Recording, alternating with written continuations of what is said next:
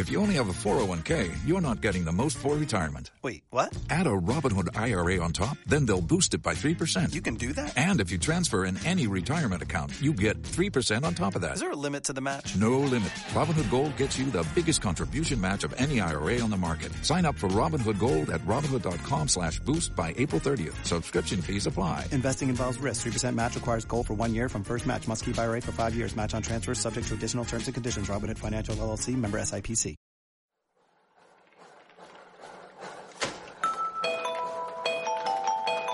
Ahora empieza este espacio que nos acerca al arte a través de las emociones y las vivencias cotidianas. El arte como vehículo para hacernos reír. El arte que nos conecta con lo mejor de nosotros mismos, que nos acerca. El arte como mecanismo de transformación, como propuesta social, como revolución.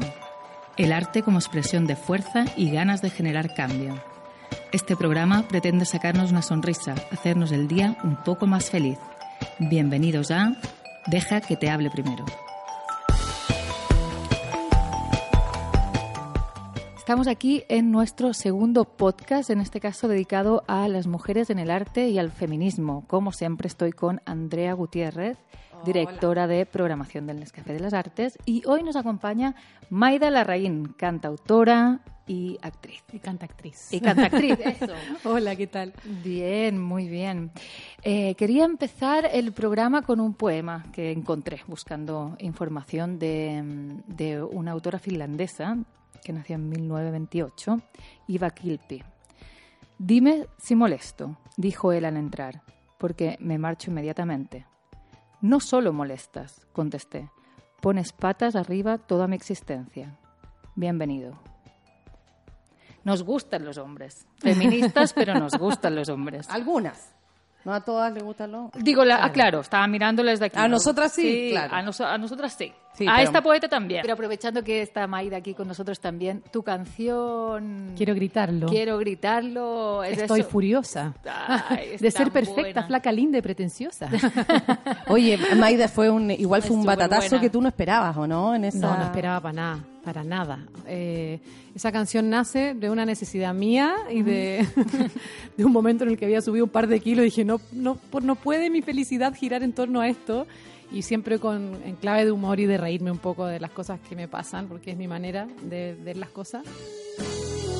Quiero gritarlo, estoy furiosa de ser perfecta, flaca, linda y pretenciosa. En este mundo no corresponde, la proporción ya se perdió, no sé hasta dónde. Ojos azules, ojos marrones, esas medidas, ser delgada, usar tacones. Todas las reglas ya me cansaron. no Hice la canción pensando incluso en una obra de teatro, en algún stand-up eh, musicalizado. Y en el Nescafé en el 2017 dije, la voy a cantar a ver qué onda. ¿Y qué Pero, pasó? O sea, fue un éxito. El- To- el- Me escribió por Facebook la mitad del teatro Nescafé. ¿Cuándo la vas a grabar? Y yo, es broma. O sea, Qué de verdad, lo- de verdad la tiré como un bis, como, miren el chistecito que me escribí. Así. Y fue maravillosa la respuesta. Fue como, hay que grabarla y hay que hacer un video. Una identificación súper poderosa. Sí.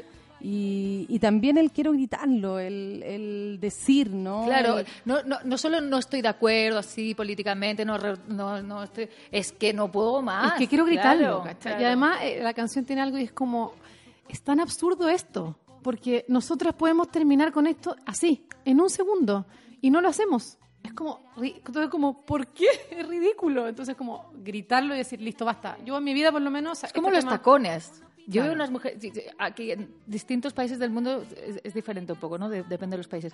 Pero en Chile yo veo a las mujeres con unos tacones, Dios mío, qué dolor.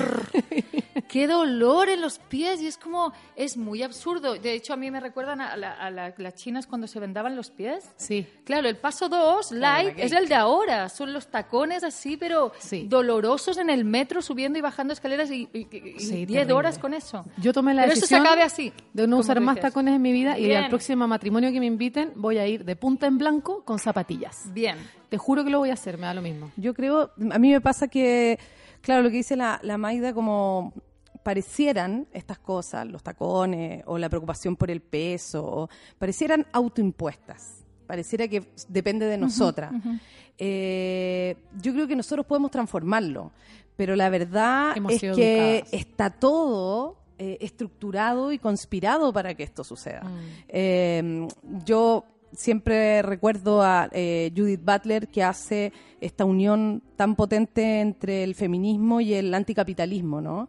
Eh, y, y mucha gente dice, ¿por qué? Yo puedo ser feminista y puedo ser capitalista. No, ella todo que ver, habla, no, todo que ver ella habla trascendentalmente eh, en, en- justamente en esta, en esta transformación que significa que la estructura, ¿cierto?, Eh, capitalista, competitiva, impuesta, dominante, que nos obliga a hacer un montón de cosas en las que nosotros no creemos, es absolutamente contrario al feminismo, porque el feminismo no es esta ideología que impulsan las mujeres contra los hombres, como algunos quieren menospreciarla, sino que es igualdad. Por lo tanto, es eh, y está, digamos, confrontada con, con la lógica capitalista, que es competitiva Consumista. y que es eh, apremiante, que es dominante. Sí. Eh, y en ese sentido, si nosotros pensamos todas las exigencias de peso, de imagen, de presencia, de roles, porque hoy día existe una oleada también neoconservadora que busca volver a meter a Pero la mujer eso, a su casa. yo tengo una reflexión en eso de toda la vida, pues to- ver. toda la vida, ya. Como les decía, yo vengo de mi abuela fue eh, suiza, o sea, cum laude en económicas, viajó y trabajó en la Sorbona, en Londres, llega a la guerra civil en España, previa a la República Española, qué interesante el sistema económico, se queda. Pie- perdemos la guerra, llega Franco y ella aún así logra ser eh, eh, decana en una universidad y, y ganarse su puesto. Pero bueno, finalmente el machismo también le cayó encima, pero de- después su hija, primera química en la universidad, mi madre, doctora, bla, bla, bla, y llego, tengo hijos, hijas, tres, y a mí me vino la ola. Yo quiero ser madre. Me, lo- me- me gusta, me gusta criar, es importante. Yo siempre me sentí, entre comillas, con mucho amor, quiero mucho a mi madre, no tengo ningún rollo ya, pero un poco abandonada. Porque, y dije, ay, no, cuando yo sea madre voy a ser madre. Y me vino eso. Y decía, ¿y ahora qué hago? ¿Cómo yo estoy, eh, obviamente, Siendo mi machista, tía, mi madre, comillas, claro. mi- la suegra también que tengo, me miraban así como, ay, pobre, ¿no? Que se está quedando como más tiempo en la casa criando. Como, ¿qué le pasó? Es que como, ahí- era inteligente están- y ahora ya no. Claro, por eso es no que se- ahí están las caricaturas. Ya, entonces realmente yo creo que el verdadero feminismo es si nosotras fuimos capaces de salir de aprender el rol masculino tradicional y lo estamos aprendiendo y lo seguimos aprendiendo y seguimos ganando el rol masculino tradicional y se dice, ¿no? La primera doctora de la historia fue no sé quién, ¿verdad? La primera astronauta, ¿verdad? La primera doctora chilena, Eloísa Díaz, ¿no? Yo quiero que se diga, el primer hombre en criar a los hijos fue, y eso que esté en los libros de historia. O sea, que realmente criar, educar, crear seres humanos estables, amorosos, que coman bien, que eso es tan importante o mucho más que, que pelearse. Y por tanto, el primer hombre que lo ve y que decide quedarse a criar, que pasa a la historia.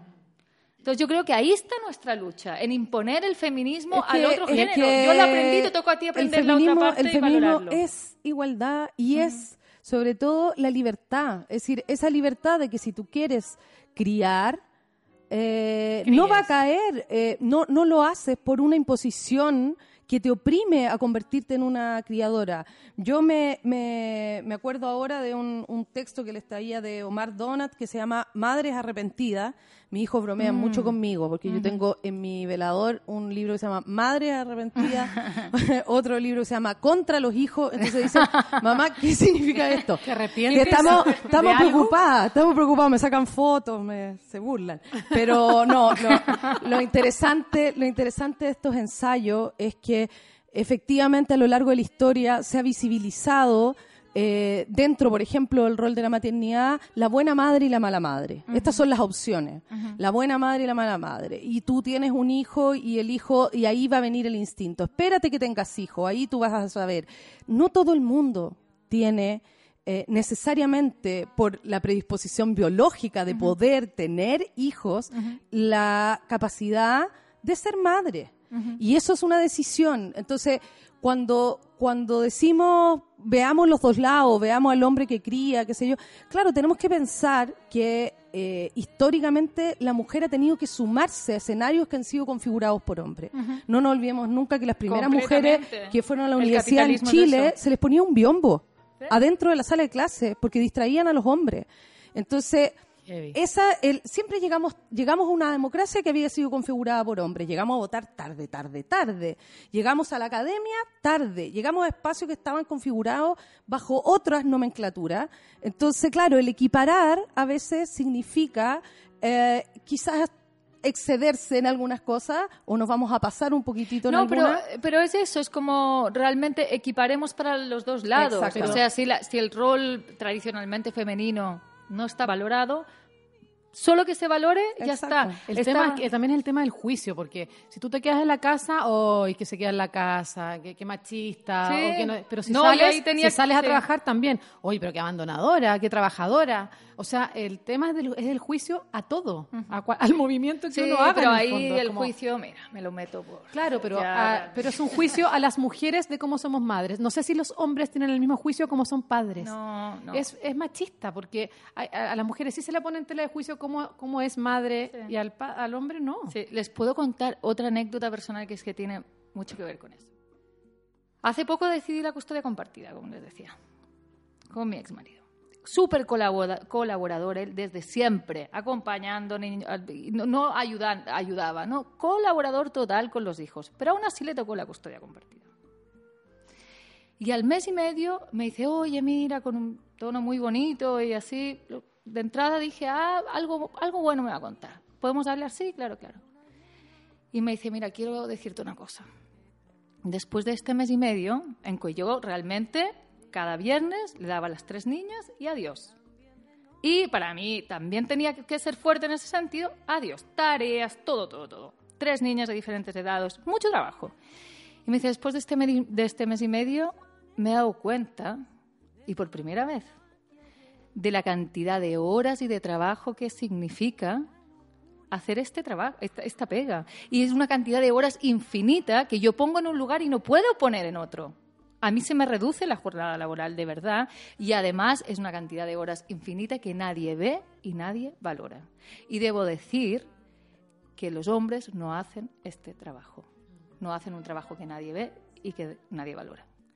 Y a partir de ahí todo toma un rumbo muy diferente, ¿no? Pero, pero eso es, lo que no se ve y lo que no se valora se ha de ver y valorar. Y ahí habrá muchos hombres que digan, oye, ¿sabes qué? Yo quiero hacerlo. A mí me gusta. A mí me gusta, si el Germán pasó hacía las tareas que en un momento dije, no, las voy a empezar a hacer yo mejor. Sí, con el me dice, no, los si- hombres son si a mí igual". me gusta, me decía. Yo, claro, descubren que es muy bonito y emocionante y maravilloso y importantísimo cuando va y le estoy enseñando una lista con vocabulario nuevo mi hija. Y después de una tarde, mi hija ha aprendido palabras diferentes que yo le he enseñado. Eso es maravilloso. Si el feminismo también es para ellos. Sí. Eso es lo que eso es lo que tiene que quedar que Como dice dice clarísimo, Judith Butler, clarísimo. el feminismo es sexy. Porque la igualdad es sexy. Sí. Porque si hay machismo en la casa, eh, estás oprimiendo al otro. Y ahí Sí. se acaba. El decir, misterio, además, se ac- acaba. acaba, o sea, porque uno quiere tener en la casa un par. Uno no quiere tener en la casa Alguien a- a quien que te admiras, oprima, alguien claro. que le tengas miedo, alguien que le tengas que servir. Uno quiere tener un par. No hay nada, yo le encuentro toda la razón, no hay nada más sexy que Muy eso. buena, me Eso gustó. dijo, ella él, es lo máximo. Me Lean a. Judith Butler o vean su entrevista porque eh, es alucinante y algo que es súper importante que ella también siempre dice que hay que combatir es que en el fondo se está generando en nuestro entorno eh, intencionadamente una caricatura sobre el feminismo, Eh, como estas mujeres rabiosas, Sí, resentidas, enojadas. No y la verdad es que tenemos que eh, combatirlo con ideas, con paz, con colaboración, eh, como, como hemos hecho las cosas siempre. Porque las mujeres cuando vivían juntas en un lugar, las migrantes cuando viajaban de un lugar a otro, la, la, la sororidad existe hace mucho tiempo, la ayuda existe hace mucho tiempo y eso forma parte de nuestro vocabulario habitual. Yo, en, en mi recomendación permanente, también ahí le, le recomiendo a Lina Meruane, que habla como de esta confabulación de la tiranía de los hijos, a propósito también de una confabulación como del capitalismo, ¿no? Como de volver a la mujer a la casa como con culpa, porque abandonaste a los hijos. Porque no nos olvidemos que antes la madre, quizás no nuestras madres, quizás nuestras abuelas incluso, después de ser madre, tenían como este aspecto de madre, ¿no? Dejaban, sí. dejaban, abandonaban el mercado, pero nosotras somos de la generación de las del abominable nombre que se pone a las MILF. Nosotras tenemos que No, volver, tenemos un plazo para volver a nuestros cuerpos.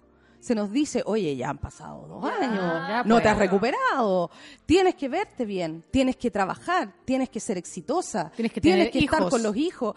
Entonces, Tienes que tener hijos. como Tienes que dice, tener hijos. Yo tengo la- una y, la, y es, pero una nomás, pero no vas a la, un hermanito, pero qué egoísta, pero qué bueno, quiero una nomás, que es mi problema. Y más encima sumido en la sociedad del cansancio, que es un espacio súper agotador eh, y súper exigente para las mujeres. Así que también felicitar todo esto que pasa, que hoy día permiten las redes sociales, tienen muchas cosas negativas, pero tienen muchas cosas positivas, que son la generación de estos espacios de comunidad, ¿no? De mujeres que están reveladas eh, contra las tallas de la ropa. eh, mujeres que están reveladas contra distintos aspectos que Bueno, esa es tu canción maravillosa que me encanta. Exactamente, y que uno las, como que uno la canta, como Sí. Oye, oye, hay mujeres que me han escrito como, oye, qué valiente atreverte a hacer eso. ¿Por qué? O sea, me, me sorprende Porque te expones. que po. otros lo vean como un acto de valentía. Porque te Claro, expones, qué te expones en, en- no en el arquetipo, no en este prototipo de mujer, sino que en, eh, te expones a un supuesto ridículo Sí, social. que no, encuentro que no hay nada mejor que hacer el ridículo en el buen sentido. Sí. como que Pero ¿cuánto, se, libera de tiempo- todo. ¿Cuánto tiempo nos decían que los hombres eran divertidos y que las mujeres eran fome? Las mujeres no eran divertidas. Y, Y una, todavía mu- les una mujer divertida, más. una mujer di- divertida da monos. ¿Cachai? Sí. Como, ay, qué mono ella, pero él no. Eh, también va a pasar que hay espacios que van a hacer utilización de esto y hay que estar atento, pero también hay que hacerlo feliz, ¿sabes? Sí. Que hay que hacer, eh, yo encuentro que una de las grandes transformaciones, lo que yo he sentido en las marchas, eh, la que viene ahora Sí. el 25 de julio, el, el 8 de marzo, es una enorme felicidad en las calles. Sí. Es el derecho a salir a las calles, a encontrarte eh, con tus compañeras, a gritar juntas, eh, y ese, ese espacio es de mucha felicidad. Eh, y creo que es Y una comunidad. Sí. es una transformación y una revolución feliz. Sí, no, y además que es lo que decíamos también, ¿no? En una sociedad tan ah, individualista y que de repente te sientes realmente unido y luchando con, por algo, con alguien, eso ya es... Es que nosotras nos han enseñado a competir entre nosotras. Entonces, eso es lindo ver cómo se está desarmando. Sí, porque eso se desarma y es mucho más que el feminismo, es, es- es cambiar el modelo y eso ya es maravilloso.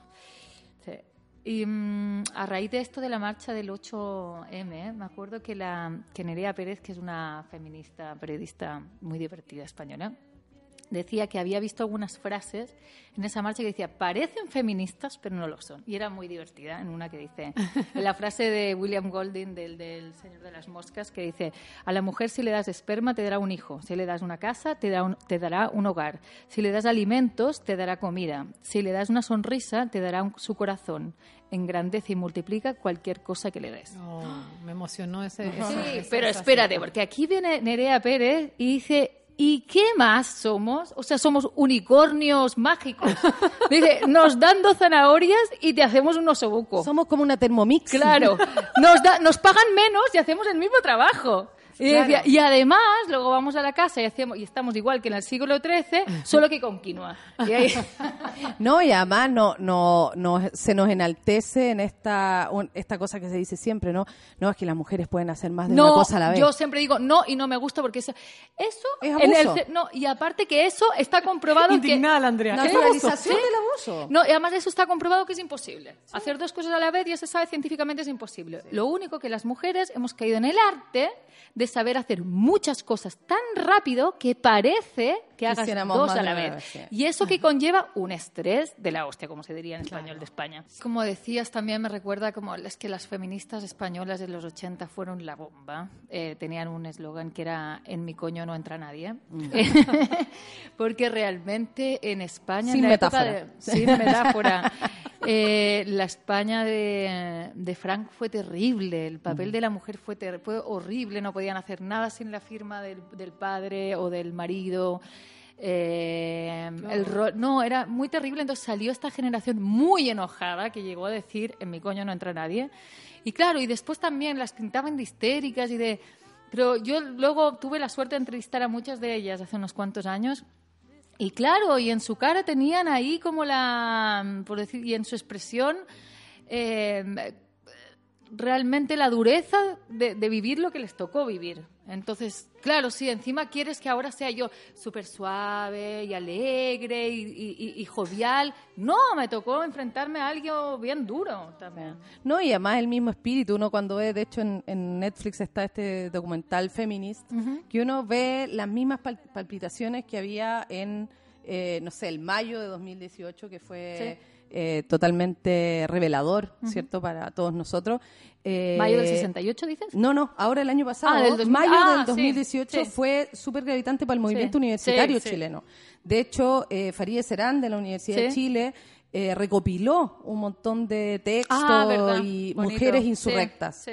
Eh, un texto súper interesante porque eh, es documento que queda, que queda para nuestras hijas, para, para las generaciones que vienen, y no vamos en esta realidad sísmica chilena, ¿cierto?, que va perdiendo la memoria. Mm. Eh, así que eso me, me parece alucinante. Oye, aprovechando que, que está aquí, que estamos con Maida, eh, comentabas que tú tienes una canción inédita que también tiene que algo que ver con el tema género. Sí, voy a lanzar mi disco aquí en el Teatro Nescafé. Ujú. Ya puedo decir fechas, ¿o Sí. no? El 23 de octubre, miércoles 23 de octubre.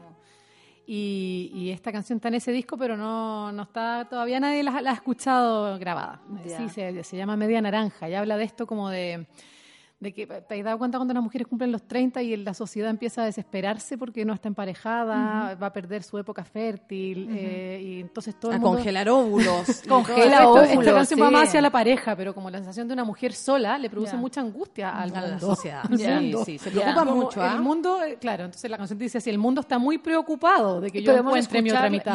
Claro, pero digo, como que es como que es un poco, la gente no tolera mucho a las mujeres solas. Ya. Es como que cada vez más. Y también que se está sola Y igual, también es ¿eh? rico, sí. Sí, pasar épocas solo es maravilloso. Rico no también, recuerdo, claro. no recuerdo esas épocas, pero... Bueno, pero uno puede estar en pareja y tener sus momentos de, Sí. de soledad.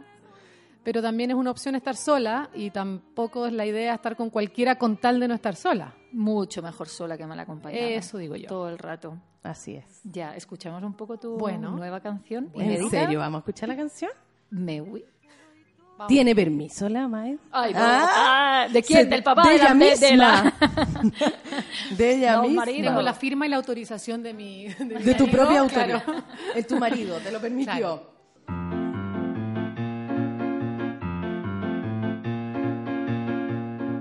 El mundo está muy preocupado de que yo encuentre mi otra mitad. Me tiran el ramo en las bodas, presentan ciegas, me miran con cara de "Ay, pobre que mal. No debe ser fácil ser sola, que pasen los años y el tren va a pasar. No quiero media naranja, medio pomelo ni medio limón. Eso de ser dos mitades yo no me lo creo, eso no es amor. No quiero media naranja, medio pomelo ni medio limón. Yo no me parto ni loca para no estar sola, eso no es amor.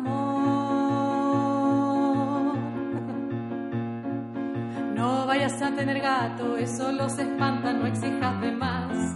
No engorde, no hables muy fuerte, o ese candidato nunca volverá. Y aunque no es perfecto, te pido, dale una oportunidad. Míralo con buenos ojos y aunque no te guste, es mejor que nada. No quiero media naranja, medio pomelo ni medio limón. Eso de ser dos mitades yo no me lo creo, eso no es amor.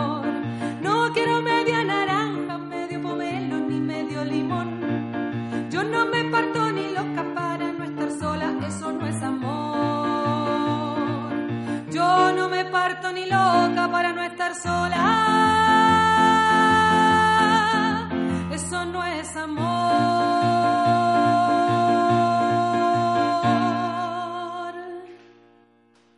¡Bravo! ¡Qué güey! No, pero ya al nivel de, de identificación. No, qué divertida, me encanta. Yo no me parto ni loca. No, para no estar enterita. A mí me gusta, yo me gusta enterita. enterita. Una, Buenísimo. una fruta entera para cada uno. Una mirada de humor, ¿no? Exactamente. No, y además entera. que el, el- el romper, romper estos, estos prototipos, romper esta, esta obligación Obligaciones. social, ¿cierto? De, de ser, de deber ser, de ciertas maneras. Eh, ojalá, yo a veces percibo, pero digo, de repente en mi entorno nomás, percibo que cada vez desaparece más, Sí, pero, desaparece. pero de repente uno llega al lugar y dice, oh, esto es- estamos en hace 20 años. No, atrás". pero yo lo veo con mi hija de 16, que Sí. de hecho hasta me siento eh, como un poco tonta. así, Totalmente. que me mira así como, pero ¿cómo, Inútil. ¿cómo hiciste eso? ¿Cómo, dejaras que te pasa, ¿Cómo dejaste que te pasara esto? ¿Cómo, Esa no? pregunta que le hacían a uno siempre, ¿tiene pololito? Y ese niño el que le gusta, eh, sería imposible que no se le hiciera a los hijos ahora. Claro. Mi, Imposible. mi hija me miraría con un nivel de, de desdén, Sí, sin, sí. sin ningún respeto. O Yo sea, ya de por sí nos miran con desdén. Sí, No sí. Imagínate si le haces este tipo de preguntas. claro. Sí, no, ellos ya están, eh, menos mal, rompiendo, rompiendo varios No, paradigmas. yo creo que eso a mí como el movimiento feminista, eh, bueno, es de largo aliento, todavía falta mucho eh, y viene de muy lejos, pero me da la sensación que, y, yo creo que falta mucho porque rompe el modelo neoliberal también y capitalista y por eso es más difícil, es mucho más difícil que otros movimientos, Eh, porque como las mujeres trabajamos, como decíamos, de forma colaborativa y yo creo que nuestros objetivos vitales y el por qué estamos vivas es diferente a lo que nos puede ofrecer el modelo neoliberal. Yo creo que eso lo hace todavía un poco más difícil, pero para nada imposible, para nada. Y me recuerda un poco también cuando hay algo tan sin sentido que se sostiene tanto tiempo en la historia, como por ejemplo el tema de la homofobia o de... Final- finalmente cae. ¿Cómo sostienes eso mucho tiempo? No se puede porque no hay argumentos. Y como no hay argumentos y no sólidos, acaba cayendo. Y yo creo que con lo del feminismo también. Y de repente ahora está, yo creo que ahora ya sí que en este último año ya es muy Oye, eh, Elsa, evidente. ¿cómo se dice esta autora que tú la sabes decir? Chimamanda Ngozi Adichie. quiero decir, citarla. ¿Puedo citarla? Porque ella, justamente Claro. en torno a lo que tú dices, habla eh, de la cultura. De la cultura no hace a la gente, la gente hace la cultura. Si es verdad que no forma parte de nuestra cultura el hecho de que las mujeres sean seres humanos en pleno derecho, entonces podemos y debemos cambiar la cultura. Eh, y yo creo que ese, ese es eh, el, el, el estado actual de las cosas. Esto no se trata de que, ay, pero es cultural, entonces tú tienes que dejar, que si esto siempre ha sido así.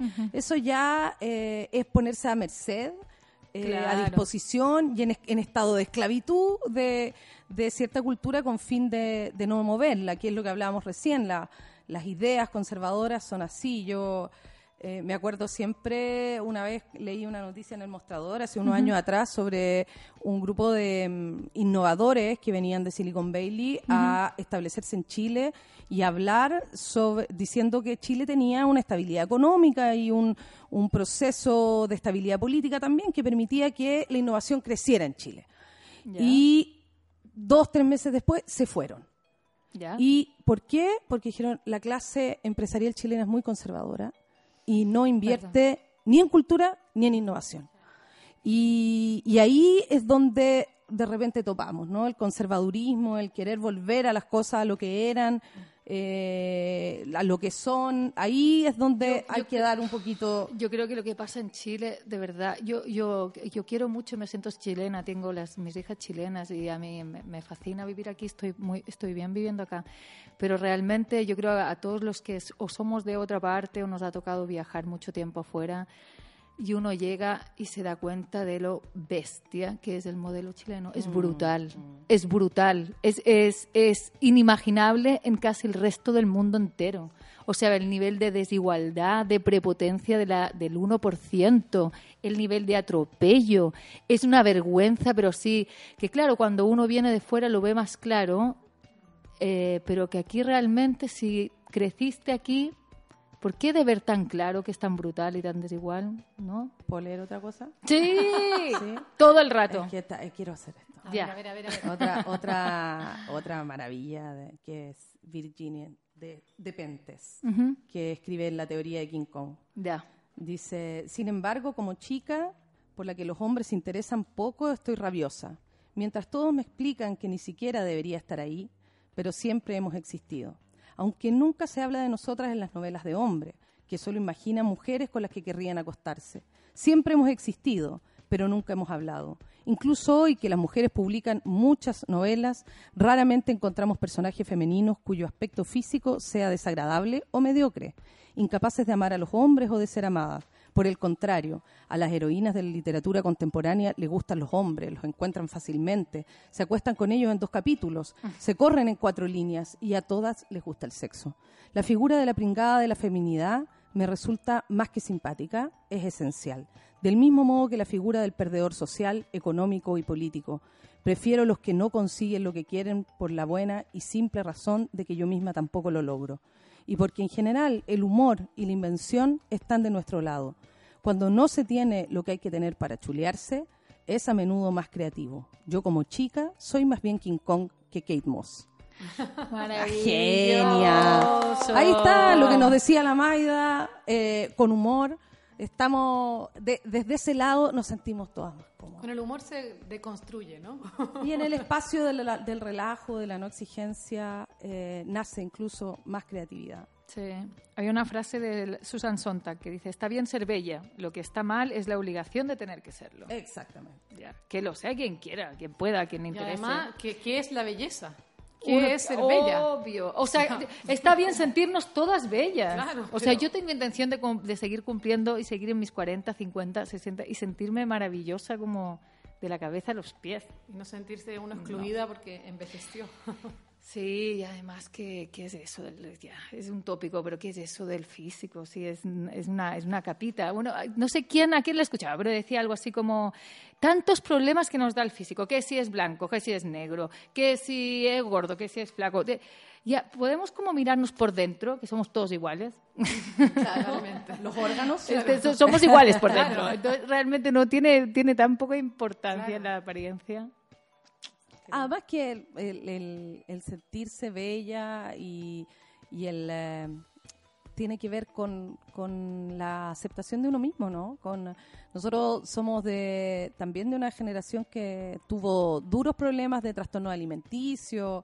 Yo creo que nadie no recuerda alguna compañera o uno mismo que haya tenido desórdenes. Era como la problemática del momento, ¿no? Esta, esta exigencia, estas mises para todo. Había mis no sé qué, mis no La sé revista cuánto. Mis 17. La revista Mis Oh, 17. 17, la Claro, somos, somos hijas de esa generación tan exigente que nos convenció un poco de que veníamos mal hechas. Creo que el 2007, no sé tú si sabes, Maida, cuándo escribió Ana Prada eh, la canción que se llama Soy pecadora. Sé qué año. Y ahí podemos googlearlo, googleemos. ah. Eh, pero era, yo me acuerdo la primera vez que lo escuché, eh, me impactó mucho porque ella, ella hablaba de que era perra. Perra, perra mala. Claro, Sí. como fuerte. ¿Te parece? Escuchemos Me- un me encantaría. Eh, eh, eh, vamos. Esta la van a cantar, Maida. Ah, y la gente lo sabrá, sorpresa, lo sorpresa. sabrá. Tienen que venir. Soy pecadora, los santitos huyen de mi agenda. Soy mala, madre de todos los pecados. Perra, perra mala. Las dudan si a mi altar echarle mano o con la excusa de un soplo dejarme en la oscuridad. Las velas dudan si a mi altar echarle mano o con la excusa de un soplidito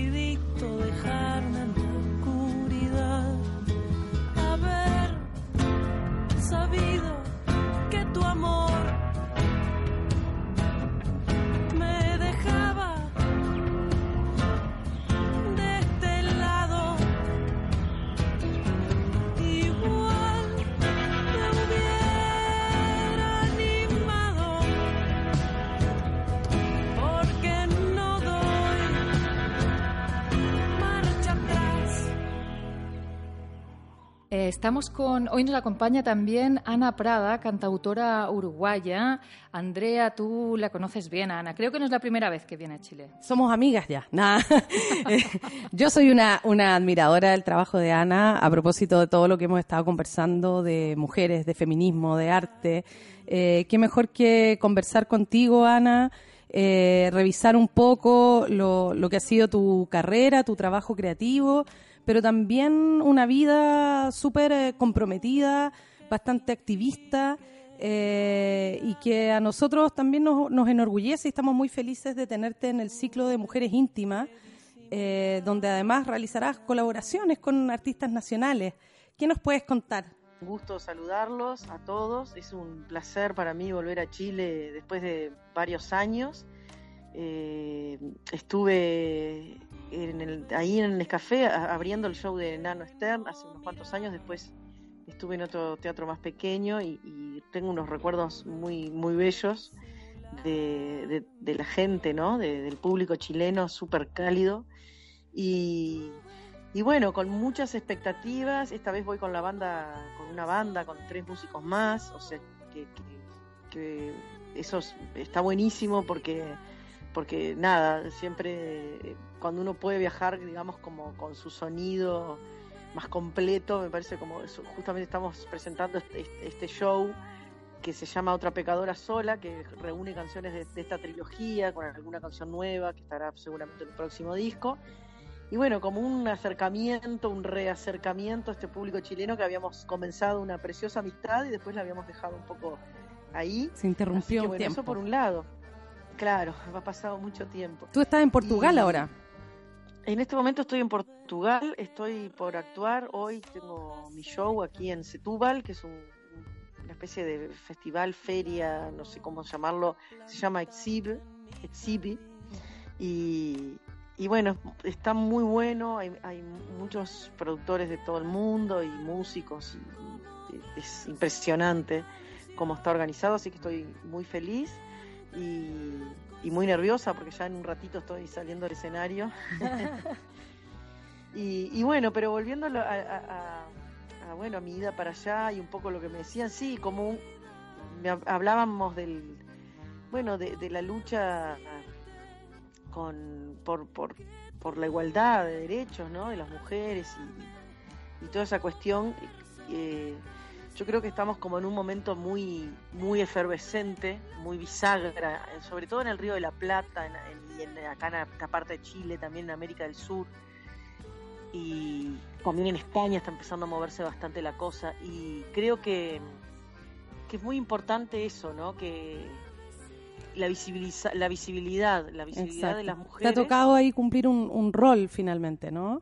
Sí, finalmente, pero fue una cosa como que se vino sola. Yo hace 10 años saqué el disco Soy, Soy Pecadora con esa canción y otras canciones dentro de ese disco que, que, si bien no de manera directa, pero de alguna manera hablan como de cierta cuestión de, de, con cierta temática de género, por lo, de manera poética o digamos solapada, no es una cosa así directa pero han sido canciones que se han tomado bastante como bandera de lucha en algunos movimientos feministas y qué sé yo. Es que sin duda lo son, claro. son, son rompen arquetipos, eh, incluso están encadenados con algunas corrientes filosóficas hoy día en torno al, movimiento feminista.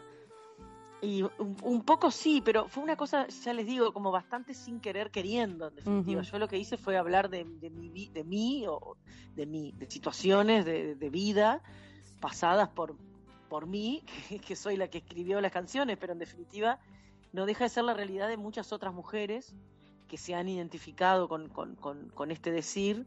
Y bueno, un poco fue como un poco tener que hacerme cargo también de lo que estoy diciendo. Muchas entrevistas me empezaron a preguntar un montón de cosas. Tuve que, como que de alguna manera, asumir esa responsabilidad, porque la música, como cualquier manifestación artística, tiene como eh, gran posibilidades de, decir un montón de cosas, de, tratar de generar pensamiento, de generar pensamiento crítico, y la música quizá con mayor este, potencia que otras manifestaciones artísticas, ¿no? Quizás sea como la más, una forma muy directa de llegar a las personas y a las emociones de las personas, entonces, este, nada, es una herramienta muy muy poderosa, ¿no? El, des- el canto, el canto de los pueblos es lo que se dice, y en este caso de una mujer que canta también un poco su realidad, ¿no? Claro, Su vida. más transversal, más masivo, la música tiene ese, esa capacidad de llegar a tantos, ¿no? De, de, de Sí, ni que lados. hablar.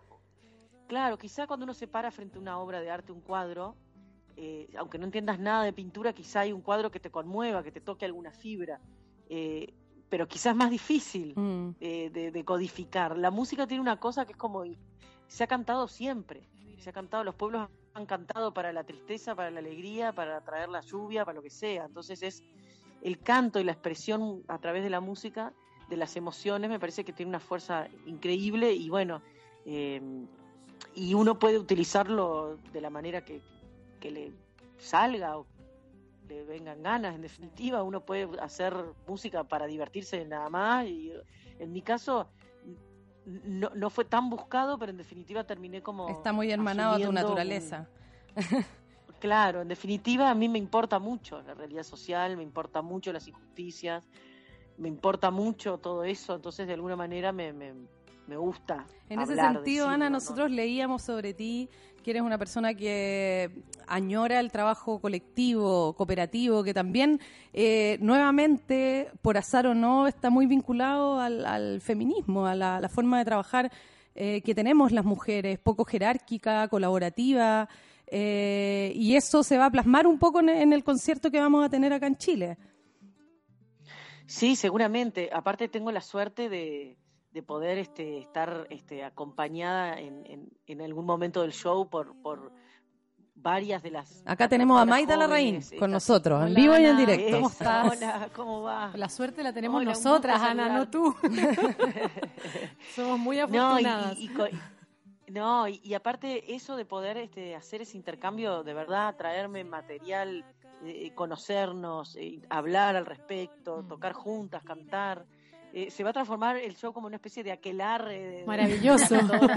celebrando la vida, la diversidad, la música. Y celebrando eh, los cambios. Y los cambios, y celebrando los cambios y todo lo que falta, pero bueno, siempre está bueno como, como no olvidarse de lo que hemos conquistado, sobre todo lo que han conquistado otras Sí. grandes mujeres que han luchado a lo largo de la historia, porque nosotros a veces nos olvidamos que hace 60, 70 años, menos quizá, menos, Hace nada, menos, sí. en algunos países no podíamos tener cuenta bancaria, teníamos que pedir permiso para poder Para trabajar salir del de país, nuestra casa. sí. Por ejemplo, ¿no? Cuando venía para acá, para Portugal, en el avión había revistas y cosas, ¿no? Entonces, en una parte anunciaban festivales de España, festivales bastante de la industria, qué sé yo, gente muy conocida. No había una mujer, No, Sí, eso falta, sigue pasando. falta, sí. Sigue pasando. gente re famosa, qué sé, desde Rafael hasta Juanes, hasta cantidad de artistas así de, de- de estilo, digamos, melódico, melódico, qué sé yo. Pero no había una mujer. Yo, yo pensaba, ¿no habrá gente en España? ¿No habrá mujeres en España haciendo cosas? No, es impactante Sí, que capaz que todavía no, que no. que todavía quienes organizan, programan esos espacios no tengan esta Ese noción filtro, sí. o este chip de conciencia eh, de visibilidad. Efectivamente, como tú dices, el ciclo nace un poco con, con el espíritu de equiparar, de nivelar, de equilibrar, de, de ir Visibilizar. camino hacia Hay la igualdad. cosa- Estamos súper contentas, te agradecemos que nos des este tiempo, queremos dejarte tranquila para que te prepares para tu presentación. Mucha suerte. Así que Muchas gracias. Sí, nos yo vemos sé lo que se pronto. siente. Sabemos que la próxima semana también tienes un gran concierto en el Teatro Ópera, en Buenos Aires, eso. Y con Teresa Parodi y Nano Esther vamos a hacer ahí un, Qué un lindo. hito tripartito juntos. Y, y- bueno, de ahí ya me voy para Santiago, así que feliz de Perfecto. la vida. Aquí te esperamos. Acá nos abrazamos entonces, Ana. Mucha suerte en lo que queda de, de tu viaje a Portugal y nos vemos pronto. Un beso, que estés Nos vemos muy bien. prontito. Un abrazo. Los- Nos vemos. Los abrazo. La- eh, gracias por esta comunicación. Besotes. Besos, chao. Qué bueno tener a, a Ana Prada. Tengo muchas ganas de verla. Sí, eh, nosotros estamos como súper expectantes también de, de- de que ella vuelva, que se reencuentre, que se retome eh, la carrera y que además dialogue, porque yo creo que es la persona ideal para dialogar con, con las mujeres en la música en Chile. No va a estar sola en este No concentro. estar ya sabemos que va a estar con Maida y con quién más. Va a estar Pascurt, eh, va a estar Natalia Contese y va a abrir eh, Yorca.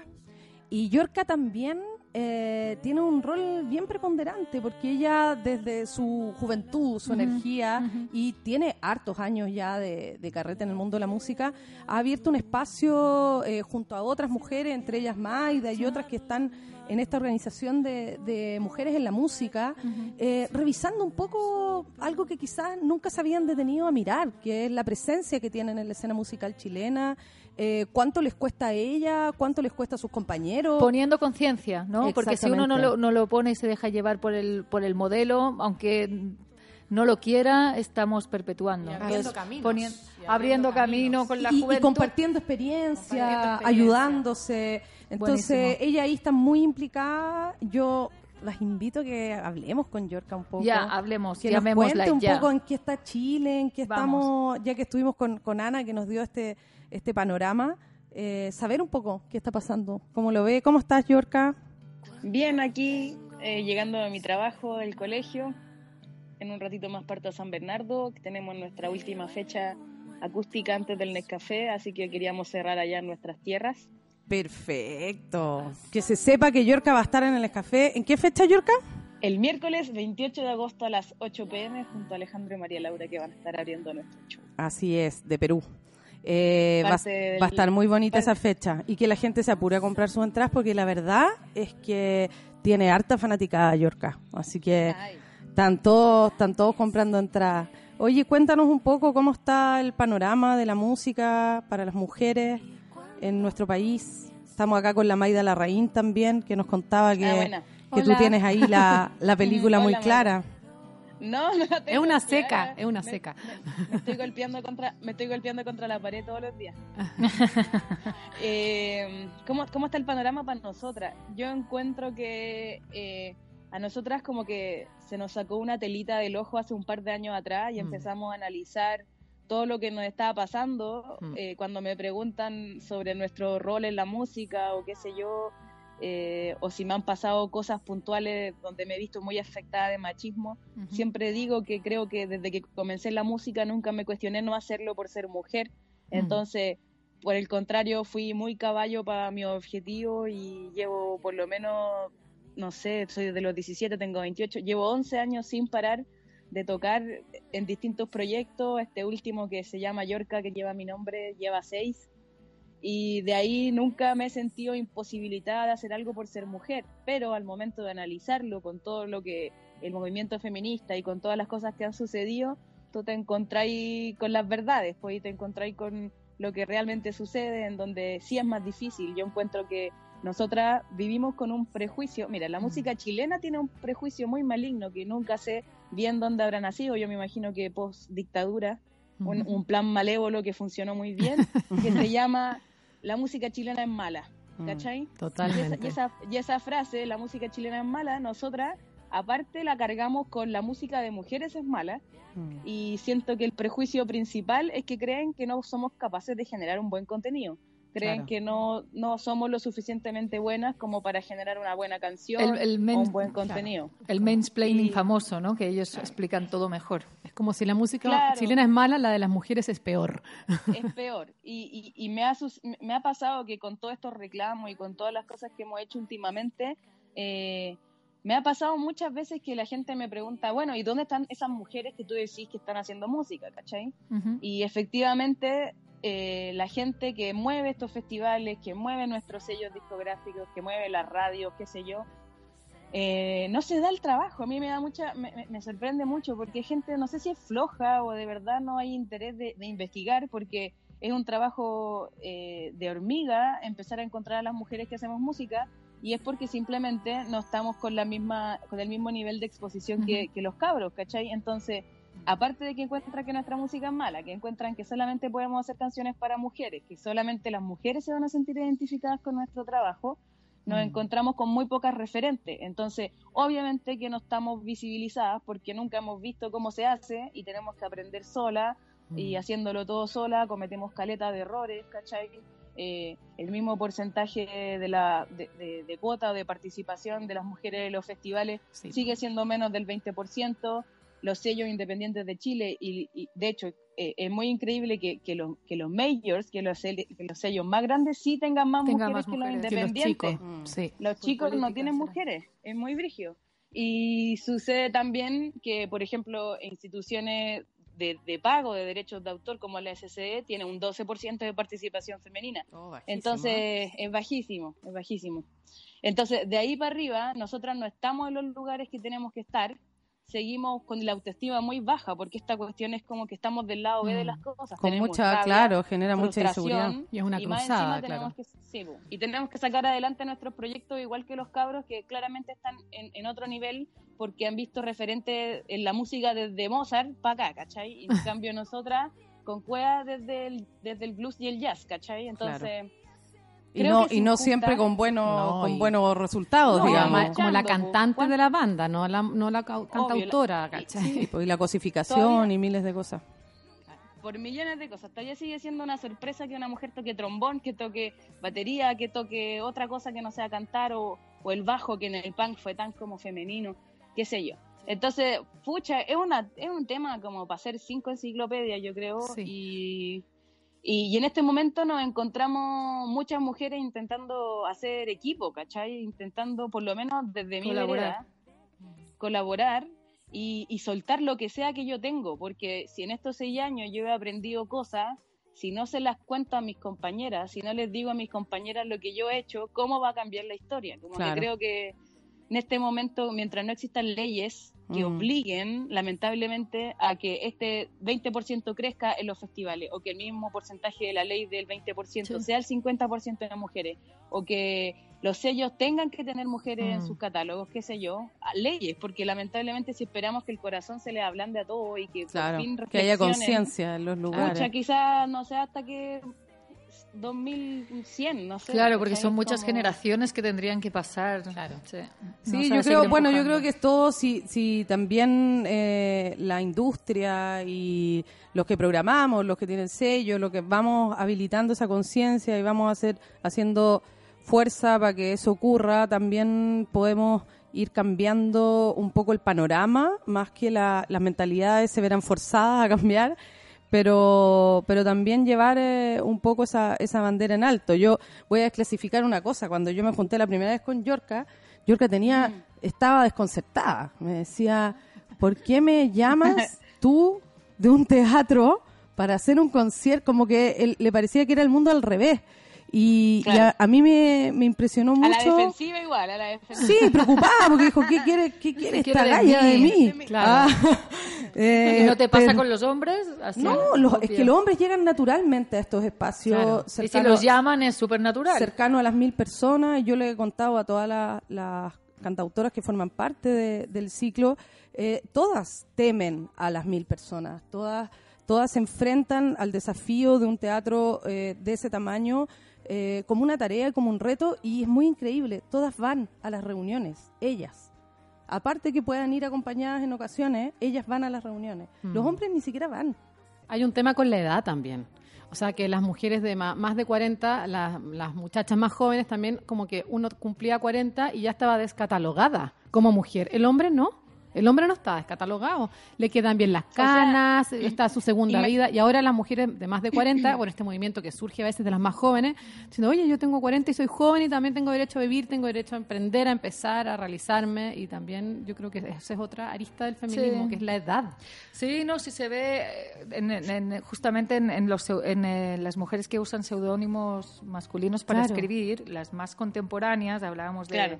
J.K. Rowling o algunas otras, básicamente era, Soy es que vieja. una mujer de 40 años, ¿a quién le va a interesar lo que escribe? Y esto estamos hablando 2005. Y 40 años, plena Oye, mí- juventud, por favor.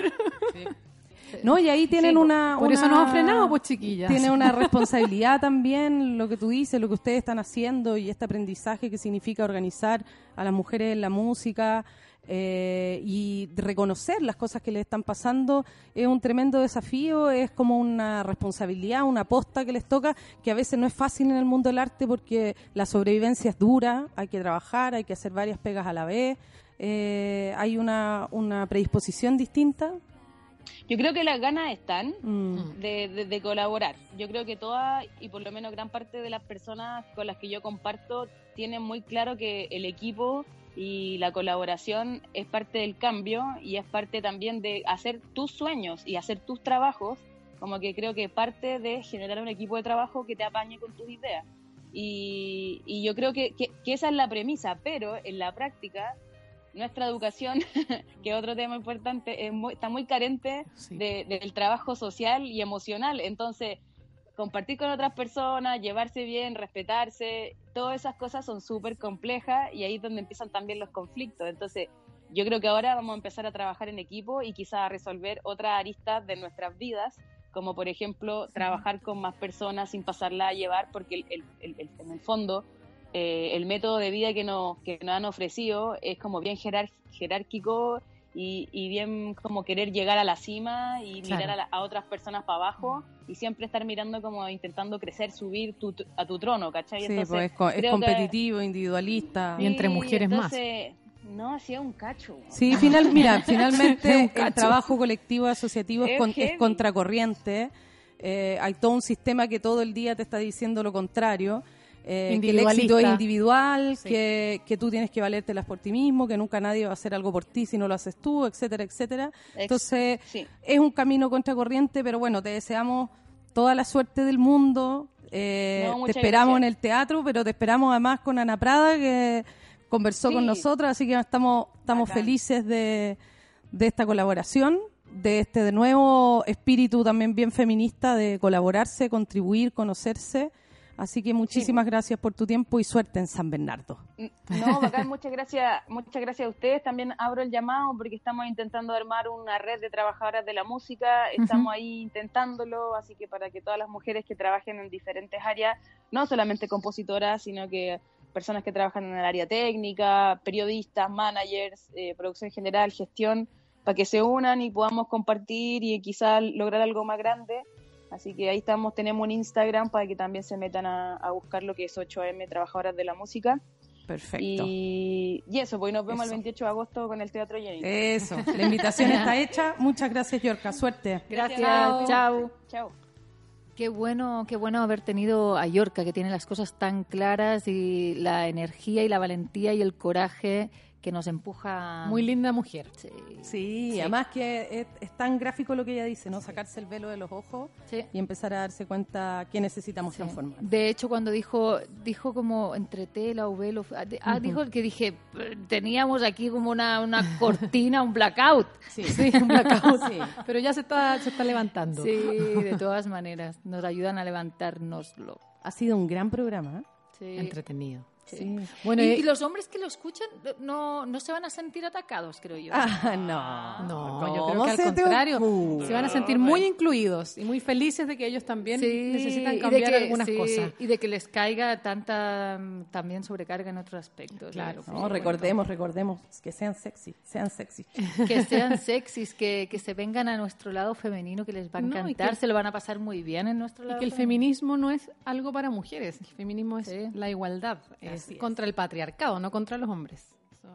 A mí me gustaría cerrar igual este programa recordando un poco como también el origen que tiene, como la- el corazoncito que tiene de fondo, que es eh, recordar el- la importancia del arte. Mm. El arte de las mujeres, de los hombres, de, el arte en De la vida. de la vida. Hija. Eso. ¡Ay, qué andaluza!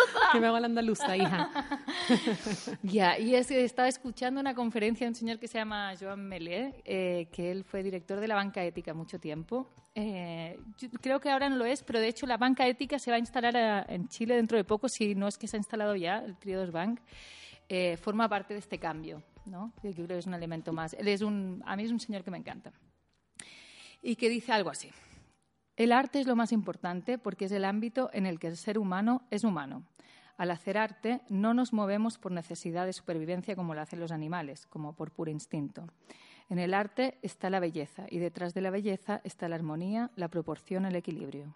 La felicidad, que decíamos. Debe- debemos educar al ser humano para que sepa qué quiere hacer en el mundo, no al revés, no educarlo para que se adapte al mundo. Esto se consigue estimulando la creación, el saber amar y de más grandes el pensar. Así. Así nomás. así Ser felices. Eh, y ser felices Ser es, un otro modelo. Chiquillas, cambiamos el modelo en todos los... Lo vamos a hacer. Sí. Este, este podcast Ahí cambiará el vamos. mundo. Pero vamos, te cuento.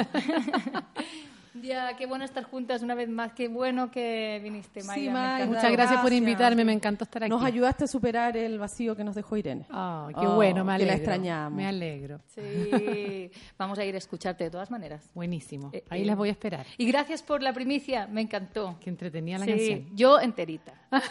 Yo entera y de ahí en adelante. Claro, ya, Bueno, hasta la próxima. ya. Nos vemos el 28 de junio con Ana Prada. ¿eh? Eso. No lo olvides. Buenísimo. Chau, chau. Y ya puedes ir pensando cuál será el siguiente capítulo, qué tema va a ser protagonista y qué invitados vamos a tener, porque de venirse otro, se viene.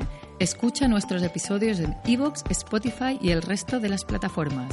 Además, puedes saber todas las novedades del teatro en nuestro sitio web teatro-nescafé-delasartes.cl y en nuestras redes sociales Facebook, Instagram y Twitter.